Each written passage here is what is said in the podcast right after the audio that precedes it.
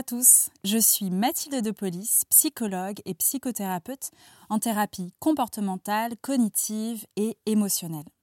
Bienvenue dans Mouvement, le premier podcast pour décomplexer et parler librement de nos émotions. Un podcast qui nous met en action grâce à la libération de la parole autour de ce sujet qui nous concerne tous. Mouvement a l'ambition d'être un point de repère qui nous permet d'aller plus loin sur nos émotions. Avant de vous embarquer dans ce nouvel épisode, j'aimerais vous parler de mon projet Mouvement. J'ai créé pour vous deux programmes en ligne. Mon objectif avec ces programmes est de vous aider à mieux identifier, comprendre et vivre avec vos émotions. Accessibles à tous, ces programmes ont été conçus pour être suivis à votre rythme, selon vos envies et le temps que vous choisissez d'y consacrer. Nous avons de nombreuses croyances autour des émotions. Nous pouvons avoir tendance à imaginer que le fait de les cacher peut donner l'image de quelqu'un de fort, de courageux. Ces croyances sont ancrées, pourtant elles nous desservent bien souvent. Dans ces programmes, je m'appuie sur des études sur l'intelligence émotionnelle, les thérapies comportementales, cognitives et émotionnelles, ainsi que mon expérience en cabinet, pour vous proposer des vidéos ludiques accompagnées d'un guide pratique et d'une boîte à outils. Si vous êtes curieux de découvrir mes outils, que vous souhaitez mieux vous connaître et vivre plus en sérénité, rendez-vous sur mon site internet mouvement.mathilde-depolice.fr. Je compte sur vous pour en parler autour de vous et maintenant place à l'épisode.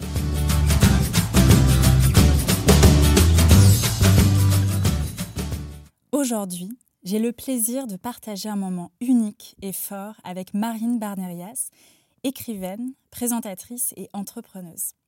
En 2015, à l'âge de 21 ans, Marine découvre, suite à une perte de vue, qu'elle est atteinte de sclérose en plaques, une maladie auto-immune. La surprise, le déni et le marathon des neurologues commencent alors. Après avoir entendu tout et son contraire, elle décide de s'écouter et de se faire confiance. Elle organise son voyage interdit. La Nouvelle-Zélande pour redécouvrir son corps, la Birmanie pour apaiser son esprit et la Mongolie pour renouer avec son âme. Elle crée une petite cagnotte auprès de son entourage. Mais la vie en décide autrement puisque la cagnotte fuite sur les réseaux et elle récolte bien plus qu'elle n'aurait imaginé. Mais surtout, 344 participants la suivent et la soutiennent. Elle ne peut plus faire marche arrière. Le 27 janvier 2016, c'est le grand départ pour neuf mois d'une aventure remplie d'émotions. À son retour, ses participants lui demandent d'écrire un livre. Sacré challenge pour Marine qui, comme elle le dit, ne sait pas écrire.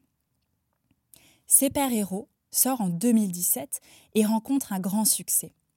Pourquoi CEP Il s'agit du raccourci de sclérose en plaques. Son message Je ne suis pas une super-héros, je ne suis pas une aventurière, je suis comme vous, et si je l'ai fait, vous aussi. On lui demandera ensuite de réaliser un film. À aucun moment, elle ne s'était projetée dans la réalisation d'un film sur son voyage. Elle a seulement des rushs de son iPhone. Malgré de nombreuses sollicitations, elle répondra non. Elle n'a pas le feeling avec les producteurs qu'elle rencontre. Alors qu'elle laisse tomber le projet du film, le producteur Harry Torgman la contacte. Cette fois, son instinct lui dit yes. Une magnifique équipe se crée autour d'elle, avec notamment la brillante Anne-Sophie Bion, monteuse avec qui elle passera de nombreuses heures et de fortes émotions, telle une thérapie.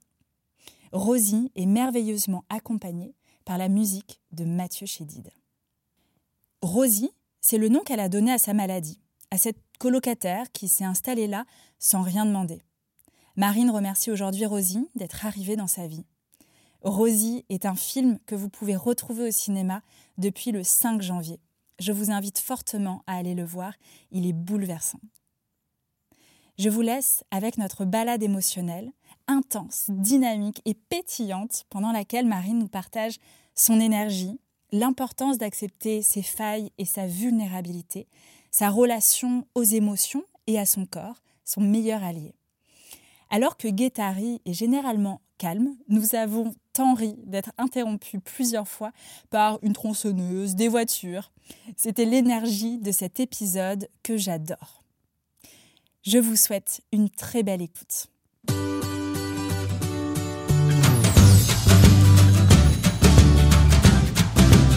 Yes, ready to go. Ready to go. On est à Guétari, les amis, c'est bon ça. Bonjour Marine. Hello. Merci de me partager de ton temps on va faire une balade émotionnelle toutes les deux Yes. dans un endroit que tu affectionnes particulièrement, Guétari, au Pays Basque. On va se balader le long de l'océan. Vous allez entendre le bruit des oiseaux, le bruit de l'océan, peut-être un peu le bruit de l'air Et de nos voix. et de nos voix. la première question du podcast Mouvement est clairement pas la plus évidente, puisque je vais te demander de revenir à la petite Marine. Quel souvenir aujourd'hui tu as de toi petite par rapport à tes émotions? Bien écoute, je pense. euh, déjà, je suis heureuse de commencer la balade avec toi à Guétari.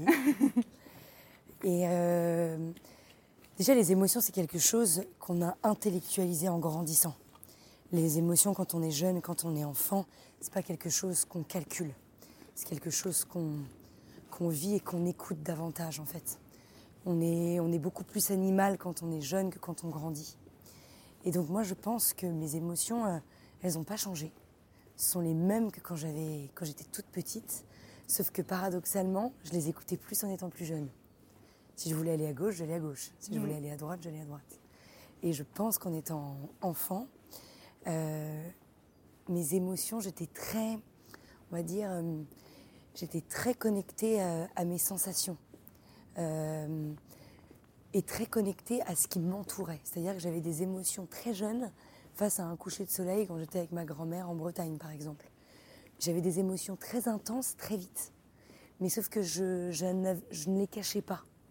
Et c'est en grandissant, en devenant adolescente, que j'ai commencé à me dire que euh, les émotions que j'avais, c'était pas normal. Qu'il fallait que je les camoufle, ou que je les contienne, ou que je les mette dans des petites boîtes.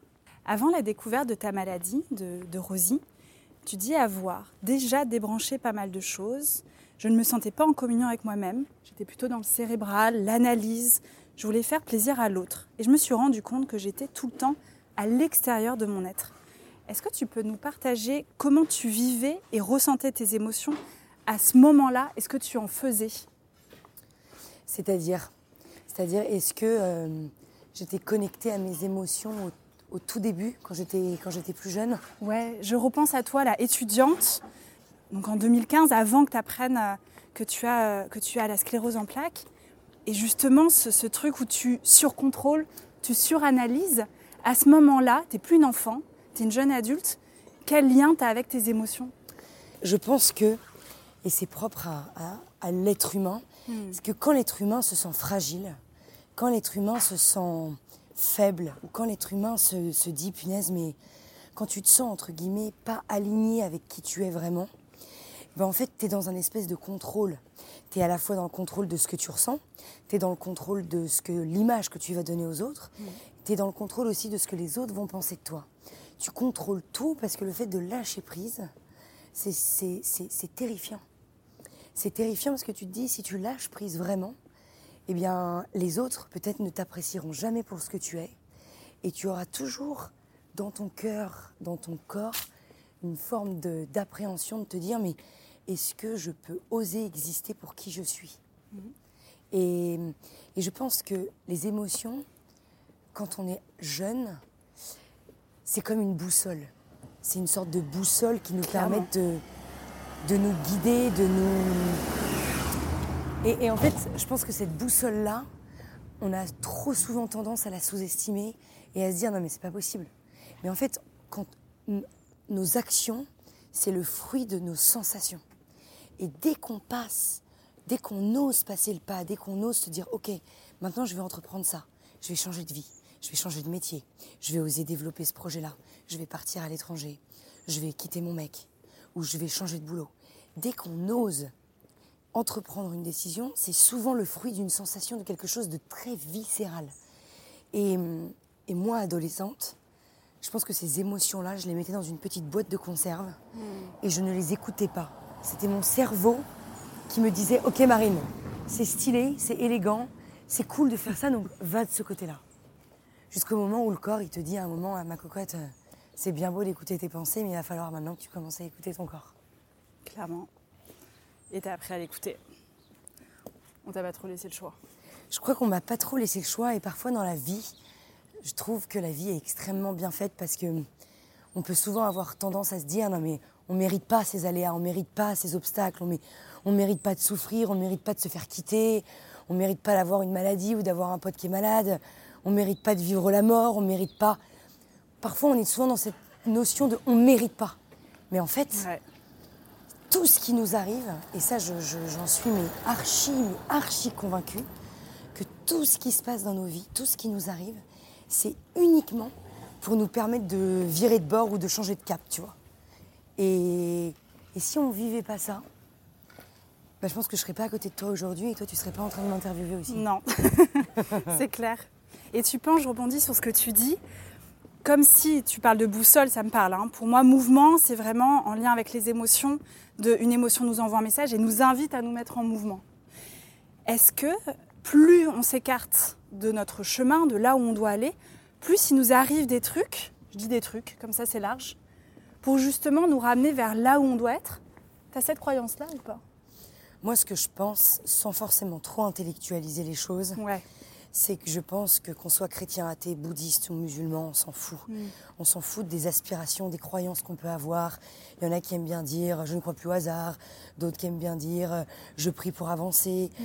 Chacun a son monde, d'autres qui disent je ne crois en rien, je crois en, en un amour universel. Bref, moi ce que je pense c'est qu'on on est tous des êtres qui sont interconnectés. Et qu'en fait, euh, on a un chemin qu'on va construire par rapport à nos projets, nos envies, nos failles. Et que la seule chose que la vie nous demande, c'est d'apprécier nos failles. Ce que je constate aujourd'hui, c'est qu'on est dans un monde où on a toujours besoin d'avoir des fiches produits du bonheur. Il faut absolument que euh, euh, tu sois une mère comme ci, tu sois une chef d'entreprise comme ça, que quand tu gères, quand tu as un problème dans la vie, eh ben, il faut que tu sois forte, il faut que tu fasses confiance, parce que le hasard n'existe pas. Hmm. Tu vois, on est dans une espèce de multitude de, belles phrases, de beaux moments, de, de, belles manières de voir le monde, de voir comment tu devrais faire du sport, de voir comment tu devrais avancer, grandir, etc. Et en fait, la seule chose, pour moi, à ma petite échelle, mhm. que la vie nous demande, c'est juste de nous dire, mais prenez du temps d'accepter les moments vous allez vraiment être en vraie souffrance. Et je pense qu'à partir de ça, il n'y a pas beaucoup de choses à comprendre et à analyser de la vie. La vie, elle est loin d'être rectiligne, comme je le disais tout à l'heure. C'est que des montagnes, c'est que des choses qui, tu vas, tu vas, tu vas, tu vas aller chercher une énergie pour pouvoir arriver en haut du flanc de la montagne. Et après, tu vas respirer en redescendant. La vie, elle est cyclique. Il n'y a rien qui est acquis dans la vie. Tout est éphémère.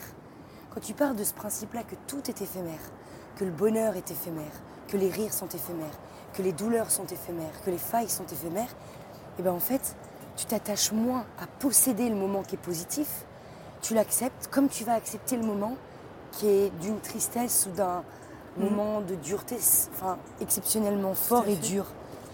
Et c'est ça, et, souvent on me dit, mais Marine, comment toi tu fais vis-à-vis de ta maladie, vis-à-vis de tout mm. ça Mais en fait, moi je fais rien d'autre je fais rien de spécial à part juste me dire sois douce avec toi-même.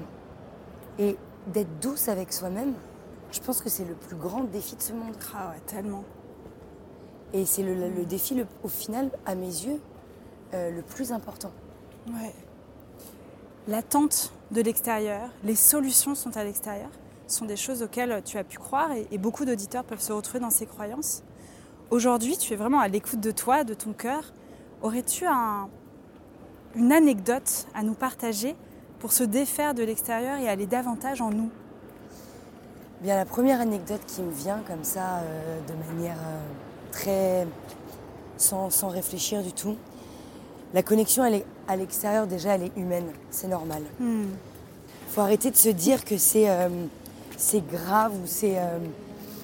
je sais pas comment dire, dans le sens. C'est humain de tout de suite quand tu te, quand es jeune, quand tu es adolescente, quand tu grandis, d'avoir des idées préconçues et de se dire ok, je vais, je sais pas comment dire, mais je vais, je vais avancer, je vais grandir par rapport à la vision, par rapport à ton regard, par rapport au regard des autres. Moi, il y a eu un moment qui a été drastique et qui a littéralement changé toute ma life. C'est. On adore Tu veux qu'on se dirige vers là? Je pense que il y a eu un moment phare qui s'est passé c'est je suis partie Je venais de perdre la vue une deuxième fois. On m'a diagnostiqué la sclérose en plaques, je perds la vue. J'écoute pas, je suis dans un déni total. Je continue mon travail. Et là, mon, boss, donc mon N plus 2, me dit euh, Oui, Marine, on te positionne au Festival américain des films de Deauville. Je bossais pour Euronews à l'époque. Et il me dit Est-ce que tu peux euh, superviser et organiser tout le festival avec la marque Euronews? Je me dis Ok, super, j'y vais. La veille de partir, je paye la vue une deuxième fois. Et donc mon corps m'ôte la vue. Je pars à ce festival-là. Je fais tout ce week-end-là.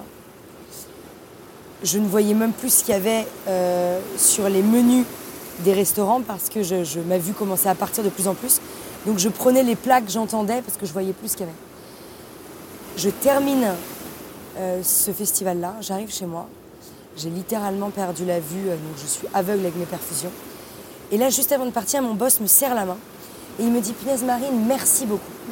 Et là, je me dis Mais attends, mais, mais j'ai fait tout ça là. J'ai mis ma santé de côté. Je me suis jamais écoutée. J'ai jamais fait de sieste. Je me suis jamais reposée. Je me suis jamais, j'ai jamais pris du recul sur mon travail pour avoir juste les satisfactions d'un homme que, fait, que je ne connais pas, qui ne fait pas du tout partie de ma vie. Et en fait, ça a été l'élément déclencheur de me dire, mais qu'est-ce que je veux en fait? Je veux travailler pour les autres Je veux travailler pour que les autres soient fiers de moi Ou je veux travailler en me réveillant le matin en me disant, ah punaise, c'est cool en fait d'être fier de soi en n'ayant besoin que de toi-même en fait. Et c'est à partir de ce moment-là que, que j'ai décidé de m'écouter et de me dire, ok, j'ai un corps qui est en train de me lâcher, j'ai un esprit qui est indomptable puisque je n'arrive pas à le canaliser, et je pars du principe qu'on a tous et toutes une âme. Nous deux, aujourd'hui, on peut peut-être avoir les mêmes pensées, les mêmes le même esprit. Dans notre, dans notre environnement, on peut avoir des gens qui nous ressemblent spirituellement, dans nos pensées. Mais jamais on a une personne qui a le même ADN que toi ou que moi. Et c'est ça qui, qui fait que chaque être humain est unique dans son intégrité. On peut évoluer pareil, mais on n'aura jamais la même âme. Et cette âme-là, c'est ce qui fait notre ADN. Et c'est pour ça que c'est, pour moi, c'est fondamental de se reconnecter à son corps pour pouvoir après canaliser ses pensées, pour pouvoir après se dire, mais en fait, je suis unique sur cette planète. Donc ça commence quand même par le corps. Pour moi, oui. Pour mm. vraiment se déconnecter du mental, de tout ce qu'on a pu euh, engendrer aussi, tu vois, dans notre enfance et dans notre adolescence surtout, je pense. Mais pour moi, c'est fondamental. En fait, ça me paraît évident de commencer par le corps, puisque c'est, c'est le papier cadeau que tu montres à tout le monde. C'est la première manière de percevoir un être humain. C'est, le, premier feeling. Quand on regarde quelqu'un, il est petit, il est grand, il est corpulent, il est plus fin, elle est blonde, elle est rousse, elle est brune. En fait, c'est la première manière de juger une personne. Donc en fait, avant d'aller en profondeur chez l'être humain, il faut d'abord enlever les carapaces et enlever les manteaux plus superficiels. Et justement, euh, quand tu parles de corps et d'âme, aujourd'hui, quand tu dis que tu es plus à l'écoute de ton corps, il y a des. Hum, comment dire? Par exemple, je sais pas, tu vas sentir que tu as euh, une douleur au ventre ou au dos, peu importe. Est-ce que tu sens que déjà tu ressens beaucoup plus qu'il y a quelques années et que tu n'en fais pas forcément quelque chose, mais juste tu vois, de te le dire, de dire ah tiens, je suis un peu stressée, euh, j'ai le ventre qui, bouge, j'ai un peu mal au dos parce que cette semaine euh, j'ai beaucoup bossé. Ah non, mais en fait c'est même plus que ça. Mm. C'est que les sensations de mon corps, mais que ce soit un mal de genou, un mal d'orteil, un mal de dos, n'importe quelle sensation que mon corps m'envoie aujourd'hui, je l'écoute. Il n'y a, personne et à aucun instant, enfin c'est hors de question, mais vraiment hors de question, de privilégier le mental sur ce que mon corps me dit, puisque le corps ne réfléchit pas. À partir du moment, c'est comme un enfant, en fait. Il n'y a rien de plus intéressant de voir la réaction d'un enfant face aux choses, face à la vie, face, euh, face au rire, face à l'humour, c'est qu'un enfant, il est pur. Il est, il est dénoué de tout euh, intérêt, de tout vice, de tout. Il n'y a pas tout cet intérêt financier, cet mm. intérêt du regard des autres. il ressent, il fait, il dit. Il va pas bien, il pleure. Il va bien, il rit. Mais nous, mais, oh, grandissons évidemment, mais restons enfants dans notre, dans nos, dans, dans notre perception de nous-mêmes. Et, et moi, c'est ça que, que je continue d'essayer de faire. C'est jamais acquis. Ouais. C'est jamais quelque chose d'acquis. Jamais. Mais justement, c'est extrêmement intéressant de se dire que l'apprentissage, il est devant et qu'il est jamais là. C'est bon, je... ça serait trop chiant si je te disais aujourd'hui, euh, ah bah punaise. euh, Ça y est. Ça y est. Pas du tout. Et je sens que c'est un combat au quotidien. C'est beaucoup plus facile de dire oui à tout ce qui nous entoure que d'oser dire non. C'est beaucoup plus simple. Et donc quand tu oses dire non parce que ton corps t'a dit, t'a envoyé des informations, Ouais. et que tu oses l'écouter, mais c'est hallucinant après le binôme que tu fais avec lui. Parce que c'est pas juste un véhicule qui te permet d'aller à un point A à un point B, ton corps. C'est quelqu'un, que c'est- c'est- moi c'est vraiment un être humain. Ouais, hein, c'est un être humain, ouais. C'est quelque chose qui t'envoie des émotions, qui t'envoie des sensations, qui te permet de te guider. Tu sais, euh, je pense que mon corps, il m'a. Aujourd'hui, je pense qu'il m'a, il m'a sauvé la vie à plusieurs reprises. Et aujourd'hui, je pense que je remercierai jamais assez Rosie d'être entrée dans ma vie. Parce que je pense que j'aurais. Je serais peut-être arrivée à ce- ces pensées-là, mais j'aurais peut-être mis peut-être beaucoup plus de temps. Tu Ouais. vois Et je pense que la seule chose aujourd'hui que Rosie m'a permis d'apprendre, l'unique, parce que j'ai une multitude de choses à apprendre dans la vie, c'est. euh, je pense que c'est ça. C'est de se dire euh, que mon corps, en fait, ça allait être mon meilleur allié. Alors qu'elle était censée m'ôter toutes les parties de mon corps. Les attentes euh, envers soi, envers les autres, pour moi, ces attentes-là, c'est vraiment la peur et la colère comme émotion. Tu vois, la peur de ne pas réussi- ré- réussir, ou la colère, ou même la rage de vouloir euh, affronter, dépasser quelque chose ou plaire à quelqu'un. Aujourd'hui, par rapport aux attentes, de manière générale, comment tu te positionnes et quel regard tu as sur la peur et la colère? Bah, en fait, j'ai un regard hyper bienveillant. Je trouve justement que ce que je trouve le plus beau et ce que je trouve magique, c'est d'arrêter de se dire Ah punaise, euh, je suis en colère ou j'ai peur du regard des autres. À partir du moment où ça, tu le prends avec douceur et tu te dis Bon ben voilà, c'est, c'est, c'est clair. C'est clair que. euh, c'est, c'est clair et net que je ben voilà, ben je vais être connectée là à la peur de euh, comment les gens dans mon taf ils vont me percevoir. À partir du moment où en fait où t'arrêtes d'être te juger, et ben en fait les peurs et les colères elles disparaissent. Et c'est hallucinant. Et moi je me suis toujours dit que dans la vie, pour connaître l'amour, faut connaître la haine. Pour connaître le bonheur, faut connaître le désespoir aussi. Et donc c'est important. C'est important d'arrêter d'avoir envie de devoir tout contrôler pour être heureux. C'est, mais c'est pire, la pire des choses. C'est un leurre en fait. Mais oui, c'est complètement à l'heure. C'est chose. Aujourd'hui, on est, on cherche toujours des vies un peu aseptisées, dans le sens où l'unique émotion, elle doit être comme ça. On doit Et la penser joie. comme ça. Et la joie, Le good vibes. Et puis on est en good vibes, et puis on va bien, et puis je fais du yoga le matin, et puis après je, puis je sais bien, puis je médite, puis je suis trop belle, et puis je suis enceinte, et puis tout va bien. puis mes enfants, c'est. Mais, moi, mais aucun problème vis-à-vis de ça. Moi, mon taf, c'est le taf de mes rêves. Mais en fait, c'est pas vrai. Et moi, j'ai toujours, toujours, toujours pensé qu'il fallait arrêter d'admirer les gens. Et c'est la chose que je fuis le plus au monde. Ça va Bonjour. C'est arrêter de fuir les. Arrêter de. En fait, je fuis. euh, je fuis l'admiration. Ouais. Il ne faut pas admirer les gens qui, qui arrivent sur notre chemin. Par contre, il y a une différence entre l'admiration et l'inspiration.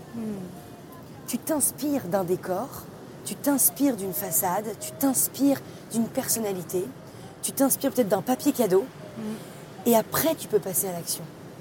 Mais si tu admires cette façade ou si tu admires cette personne, elle te cloisonne à terre et elle ne te permet pas de te développer. Il y a du jugement. Et il y a du jugement vis-à-vis de toi-même. Tu te rabaisses. Et tu te dis surtout, punaise, mais si lui fait ça, mais moi j'y arriverai pas. Alors qu'en fait c'est archi faux. On a chacun notre chemin différent. On en revient au côté unique de chacun. Chaque tu sais, chemin. Je dis souvent que il n'y a pas une fleur qui se ressemble.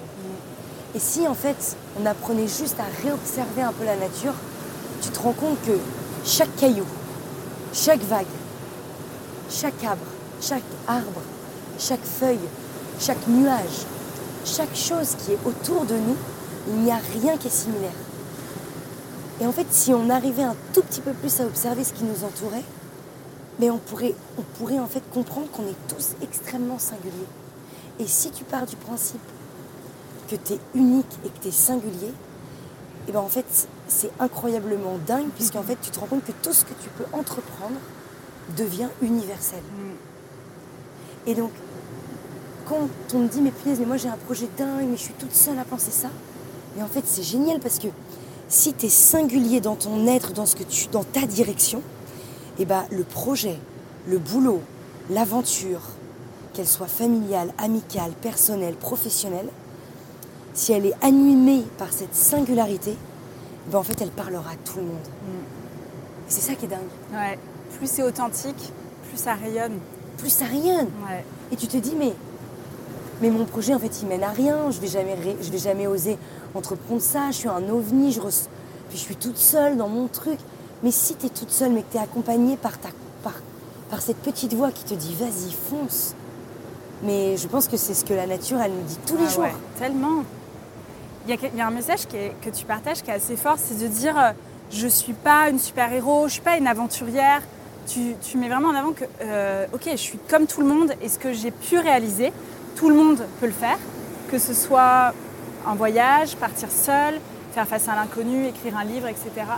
Aujourd'hui, justement, par rapport à la peur et le fait de d'oser, comment tu te positionnes par rapport à ça et comment tu ressens les, les choses euh, dans ton corps?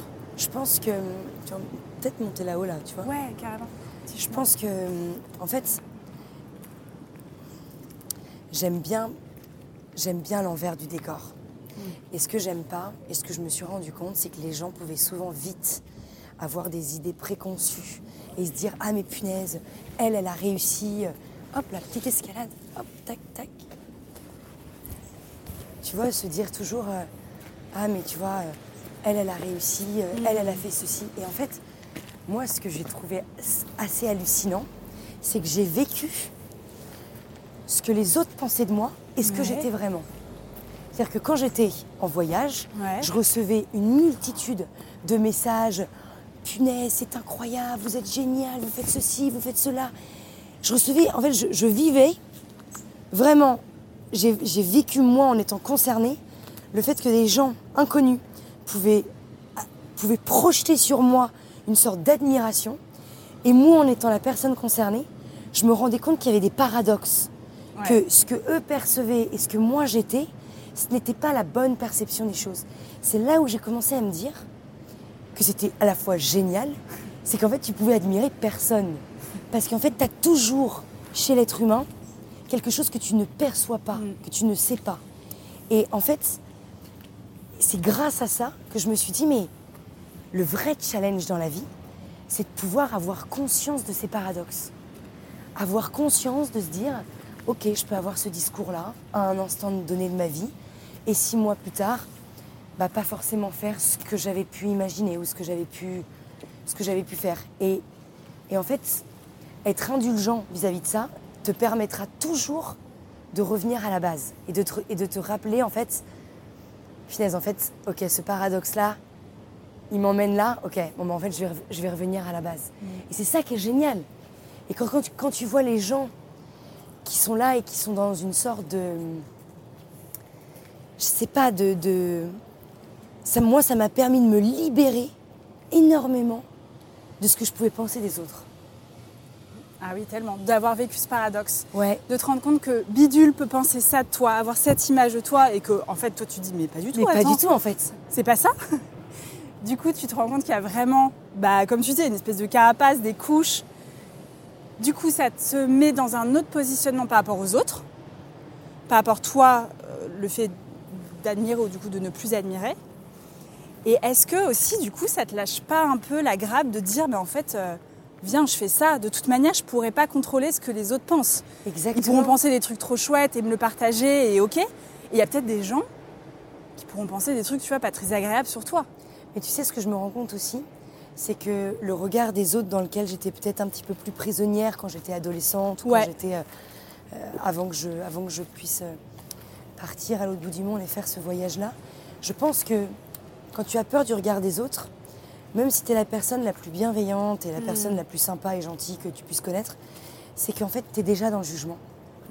Et que les gens qui n'ont pas peur du regard des autres, c'est des gens qui jugent pas. Mais qui jugent pas vraiment et que le jugement que tu peux avoir de tu vois par exemple tu peux juger tu peux juger une personne mais avec sans vraiment t'en rendre compte en pensant que en pensant que tu es hyper altruiste que tu es quelqu'un tu es une belle personne mais tu vas être dans le jugement. Et qu'en fait avant de dire il faut il faut pas il, faut déjà arrêter de juger les autres avant même d'avoir peur de se faire juger. Et je pense que ça c'est le début du processus. Il faut arrêter d'attendre que ça vienne toujours des autres. Tu vois ce que je veux dire? Et c'est de notre responsabilité chacun. Ça revient beaucoup aux attentes et au hum, ce que tu, tu sais ce que tu peux attendre de l'autre. Et du coup, ça amène du jugement. Ouais, exactement. Et ça, de se déjà d'en prendre conscience, je pense que c'est clairement pas un travail qui se fait du jour au lendemain. Mais comme tu dis, de pas toujours dire euh, d'attendre que ce soit l'autre qui fasse un effort envers toi, mais que ça commence déjà par toi. Oui, Et, et, on est fait- beaucoup à juger, à attendre de l'autre, des autres. Mais en fait, ce que, ce que tu te rends compte aussi, et ce que je trouve le plus intéressant, c'est que personne fera le travail pour toi. C'est beau là. hein Ah, j'adore. ouais. Personne fera le travail à ta place. Personne. Et ta question, elle me fait penser à quelque chose d'autre. qui Ouais. est, euh, ça me fait penser à un mot, qui est moi, qui a un mot qui est, le- qui est en fait qui est le- l'ennemi de la floraison, qui est la comparaison. Et, Ah euh, ouais, ouais, très juste. Et tu le vois en fait dans, Mm. même dans la nature. La nature, il n'y a, il y a pas de. Ils sont interconnectés, ils sont pas en train de se comparer. Les arbres, ils communiquent entre eux. Les plantes, elles s'entraident entre elles. Tout à fait. Elles ont des vertus qui sont complètement complémentaires. Si elles se comparaient, la nature, elle serait déjà dévastée. Ce qui est fait que la nature se déva- est dévastée aujourd'hui, c'est ce que l'homme en a fait parce qu'il l'a comparé. Clairement. Il a amené la comparaison dans un monde qui était dépourvu de tout intérêt. Pouvoir échanger en mouvement avec des gens qui ont vécu des choses ou qui ont tout simplement envie de partager des moments de vie. C'est ça. En fait, c'est c'est le meilleur moyen, je trouve, de retranscrire avec sincérité et authenticité les histoires de chacun pour que les autres osent, osent enfin écrire leur life. Elle est tellement courte, la vie. Ouais. La vie, elle passe à, à une vitesse. Fragment de seconde. Mais vraiment, mais c'est, c'est, on ne sait pas comment on sera demain matin toutes les deux. Non. Et, et, et en fait, je me dis toujours qu'il faut arrêter de reporter tout ce que tu imagines, tout ce que tu oses entreprendre à plus tard, par peur ou par angoisse. Du coup, aujourd'hui, tu oses beaucoup de choses. Beaucoup plus. Tu sens qu'il y a une énergie qui est différente. Tiens, le monsieur. Bonjour. Bonjour. Mais même sur des petits trucs, tu vois. Je sais pas si c'est le mot oser, Hmm. mais c'est. Aujourd'hui, j'essaie de pas reporter à demain ce que je pourrais faire aujourd'hui. Ok. T'y vas, quoi. J'y vais et, et, et, et c'est des choses toutes bêtes, mais des choses toutes bêtes. Je sais pas, j'ai besoin de parler avec quelqu'un. J'ai besoin de lui dire, j'ai besoin de parler de manière assez simple à ma, à- à ma boss. Et ben, je vais pas attendre euh, six mois. Je vais pas geler ce que mes émotions me poussent à faire. Je sais pas, je sens que j'ai besoin euh, de tout couper, de quitter mon boulot, de quitter les choses pour pouvoir me ressourcer. Et ben, je vais pas attendre un mois. Je vais me dire, ok, je vais me prendre quatre jours, là, je vais partir marcher dans la montagne. Ou je vais aller euh, surfer, ou je vais aller euh, faire une randonnée. Ou... Et, et ça, c'est. Je, je pense qu'à partir du moment où tu te fais confiance, Hmm.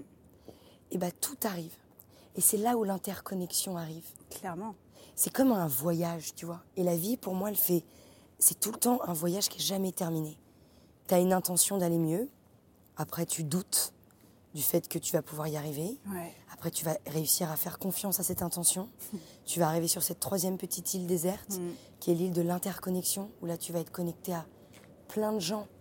Parce que quand tu as confiance en tes idées, les gens ont envie de te suivre. Hmm. Et juste avant de passer à l'action, tu as quand même une dernière petite île, c'est l'île du doute.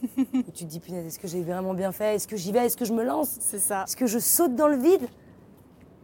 Et tu, tu doutes vraiment bien. Et après, au moment de sauter, euh, C'est l'extase. le plus important, et je te jure que c'est vrai, que le plus important, c'est le sens que toi tu y mets. Exactement. C'est pas le sens des autres, c'est pas le.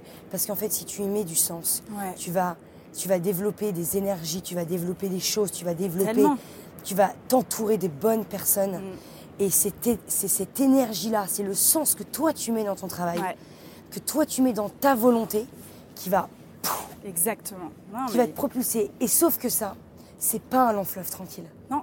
C'est compliqué. Ouais, tu ouais, vas avoir des moments, mais et, et ces émotions-là, pour moi, je dis que les pleurs, c'est le meilleur arrosoir de la vie. Mm.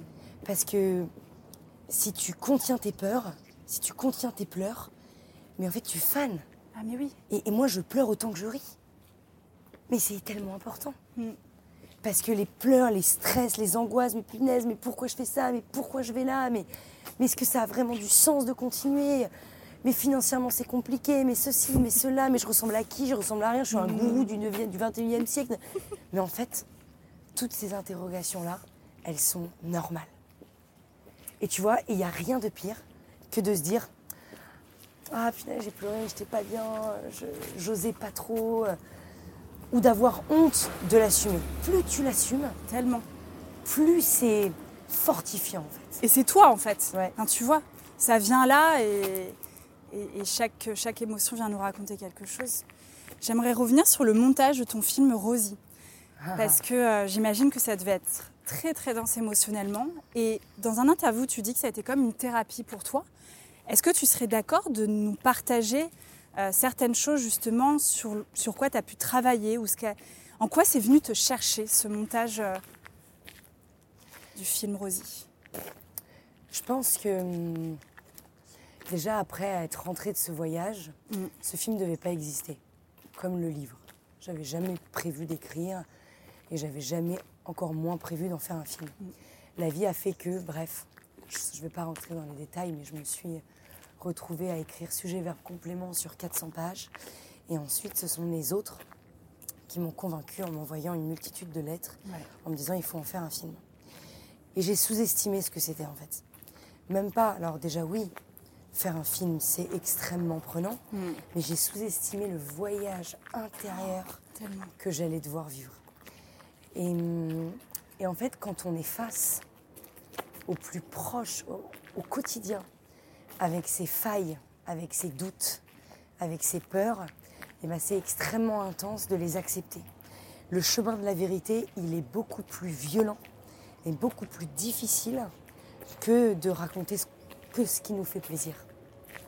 Et en fait, ce film-là, ça a été une vraie thérapie parce que chaque seconde de montage, j'étais connectée à me dire, c'est pas assez sincère, ou je dis que une seule partie.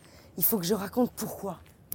Et ce qui s'est passé, c'est que pour être au plus proche de la vérité, je suis partie rencontrer, je dis bien rencontrer, c'est paradoxal, mais je suis partie rencontrer ma mère, rencontrer mon père et rencontrer ma sœur.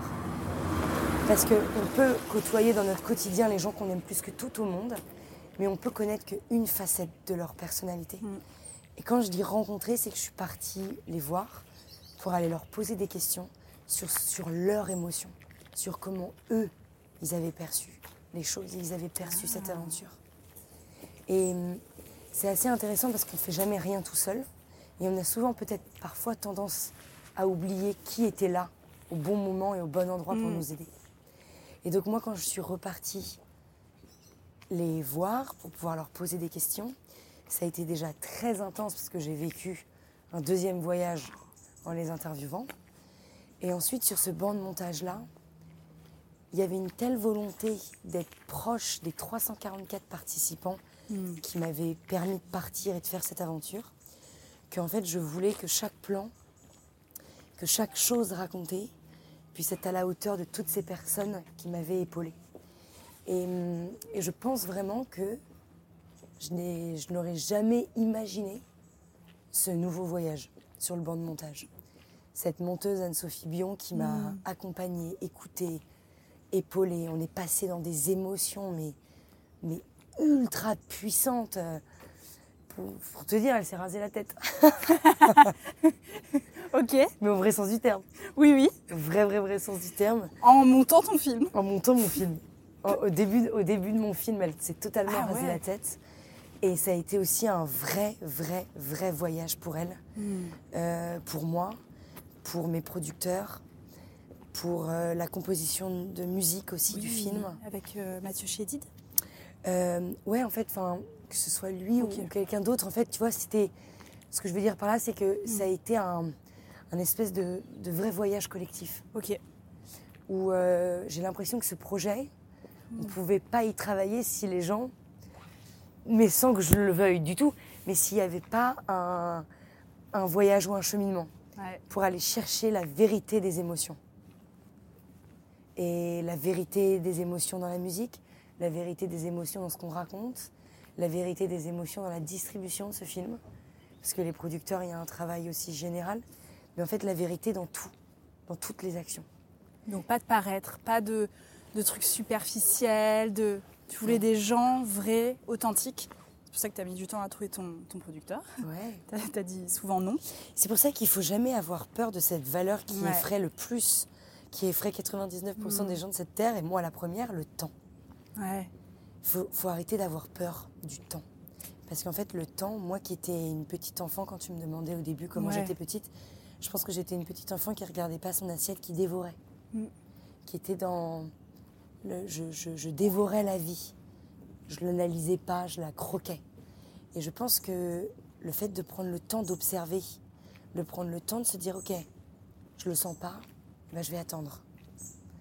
Et si par exemple mon, mon idée, mon projet, mes envies, elles prennent du temps à mûrir, n'ayons pas peur de ça. Hmm. N'ayons pas peur parce que le temps, c'est la meilleure manière de que la vie nous mette les bonnes. Nous, on fait rien sur cette planète. hein. Non. On fait rien. C'est Ouais. pas nous qui avons décidé de se croiser dans le train euh, euh, pour aller à la Transat Jacques Vabre et qu'on était à côté dans le même wagon. C'est pas nous qui décidons ce qui nous arrive. Par contre, c'est nous qui décidons de choisir. Et de savoir écouter ça. Exactement. Et ce qu'on en fait aussi. Je pense que j'aurais jamais pu être aussi mieux entourée que les gens qui étaient là pour ce film. Et, hum, et je pense que la seule chose qui m'a permis d'avoir une équipe, une équipe aussi dingue, c'est pas moi. C'est enfin, une seule chose, c'est d'écouter son intuition. Et qu'en fait, j'ai rencontré une dizaine de monteurs, de monteuses. J'ai rencontré une dizaine de producteurs. Euh, et en fait, je n'ai pas eu de feeling avec les producteurs au début que j'avais rencontrés. J'ai décidé d'arrêter. J'ai dit, bah, c'est pas grave. Tant pis, euh, Tant ça pis. se fera pas. Ça se fera pas. Et c'est pas grave. C'est pas grave. Et donc, j'avais dit aux personnes qui m'avaient écrit, on fera pas de film, c'est pas grave. Je recevais de plus en plus de courriers. Et là, je me suis dit, bon, bah, si je ne ressens pas quelque chose avec un producteur, c'est pas grave, je vais monter ma boîte de prod. Et sauf qu'après, la vie, elle est extrêmement bien faite. Parce que sans être dans la recherche, c'est quand t'es pas dans le. Et oui, tac, tu tac, lâches tac, quoi. Quand tu t'abandonnes Ouais, et que tu lâches un peu prise, c'est comme ça que tout arrive. tellement. Aujourd'hui, comment va Rosie? Eh bien, écoute, je suis pas trop girly, donc à chaque fois que je dis Rosie, ça me fait toujours rire. Parce que j'aime pas le rose en plus, tu vois. Donc c'est quand même marrant. Mais Toi, tu l'as pas choisi. hein. Non. Je juste me suis dit, dans Scléro, c'était trop moche, j'avais pas envie de voyager avec ce truc. Mm. Rose, c'était quand même plus stylé. Et hum, Rosie, écoute, au moment où je te parle et au moment où on, où on marche toutes les deux là, en direction de Sénitz, Rosie va au top. Elle m'a toujours pas piqué depuis 5 ans. Je vais Wow. bien. Euh, toute cette aventure, c'est loin d'être un message de guérison. C'est juste un message de cohabitation. Je sais pas ce que la vie m'a réservé. Je sais pas si mon corps sera encore là demain matin. Je sais pas si je vais pas reperdre la vue définitivement dans quelques semaines, dans quelques mois, dans quelques années. Je n'en sais rien. C'est une maladie auto-immune. On ne peut pas prévoir ce que l'avenir me prépare. Mais bon, comme on ne peut pas prévoir comment on va terminer cette balade, donc je me dis euh, arrêtons de vouloir contrôler demain et puis euh, on verra bien. Ouais. On verra bien comment, comment Rosie évolue. Et puis si je suis handicapée, on fera, un, on fera un deuxième mouvement, mais tu me prendras un chemin PMR. Ouais, tout à fait. je, vais- je- je réfléchirai à ça si le, le jour arrive. Ok, trop bien. Merci Marine pour Merci ce moment passé ensemble. Merci pour tout ce que tu nous as partagé, ces réflexions, ces inspirations. Et je laisse libre euh, les auditeurs d'aller euh, capter, capturer, peut-être de réécouter ce podcast plusieurs fois aussi. On peut te retrouver sur Instagram. Je mettrai tous les liens euh, sous, le, sous le podcast. Est-ce qu'il y a d'autres choses que tu voulais partager avant de nous quitter? Moi, déjà, merci à toi. merci à toi de prendre le temps de faire ça. Dans la vie, je pense qu'il y a des valeurs qui sont très, très, très importantes. C'est cette notion de transmission. Je pense que la transmission, elle est fondamentale aujourd'hui. Et moi, la seule petite chose, le seul petit message, n'ayez pas peur d'aimer vos failles, c'est tout. Et ne les cachez pas. Très bien. Voilà, c'est tout. On laisse avec ça alors. Ouais. À bientôt. Ouais, merci, trop cool. Nous, on va les laisser à Sénith, on est pas mal là. Voilà, exactement.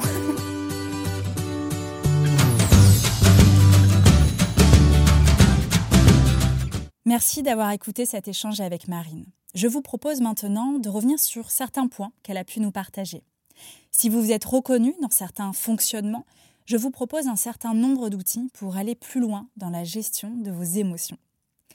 Les deux premiers outils que j'ai envie de vous partager, si ce n'est pas déjà fait, c'est de lire son livre Super Héros, le voyage interdit qui a donné sens à ma vie. Et bien sûr d'aller voir Rosie au cinéma, qui est un bijou.